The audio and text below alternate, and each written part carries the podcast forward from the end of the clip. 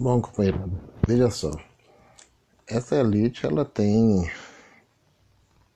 teve e tem né, a capacidade de transformar tudo em ferramenta para disseminar a sua ideologia pelo mundo. E de que forma que ela faz isso? Né? Ela procurou naturalizar a apartação de classe, por classes sociais. Ela procurou naturalizar a exploração da mão de obra da classe trabalhadora. Ela procurou naturalizar a exploração predatória do planeta né, para a extração de lucro, para a acumulação de riquezas na mão da própria burguesia. Então, é, tudo parece muito natural. E a burguesia ela se utiliza de tudo, desde o seu surgimento.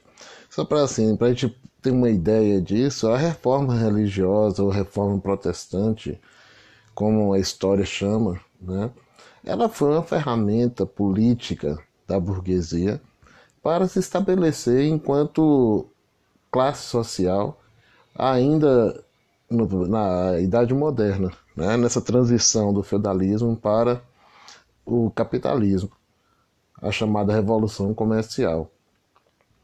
É, o protestantismo, essa religião que hoje chama-se comumente de religiões evangélicas, né, elas foram criadas na perspectiva de criar um pensamento religioso típico do capitalismo, ou típico para o capitalismo.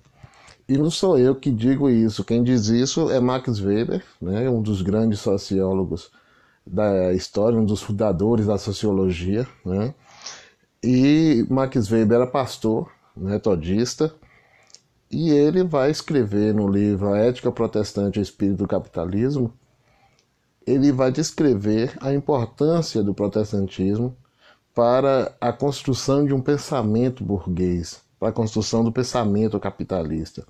E um pensamento que ganhou o mundo, na verdade. Né? É, a partir do século XIX, o capitalismo se torna monopolista e se espalha pelo planeta inteiro. Né? O período chamado de é, recolonização da África, da Ásia, né? o momento em que a Inglaterra assume a direção política da América Latina, né? ela perde a América do Norte, mas ela assume né, a direção política sem precisar se tornar metrópole da, América Latina, mas através do empréstimo de capital para Portugal e Espanha, ela acaba se tornando o país dominante também aqui. E tudo que a burguesia toca se transforma em uma ferramenta de dominação, uma ferramenta de aculturação ou de formação de uma cultura própria para o capitalismo. Né? É por isso, por exemplo, que eu questiono muito a música que se produz hoje, que se toca em rádio e TV, porque é uma música feita com caráter meramente comercial e, com, e ela tem um objetivo político. Né?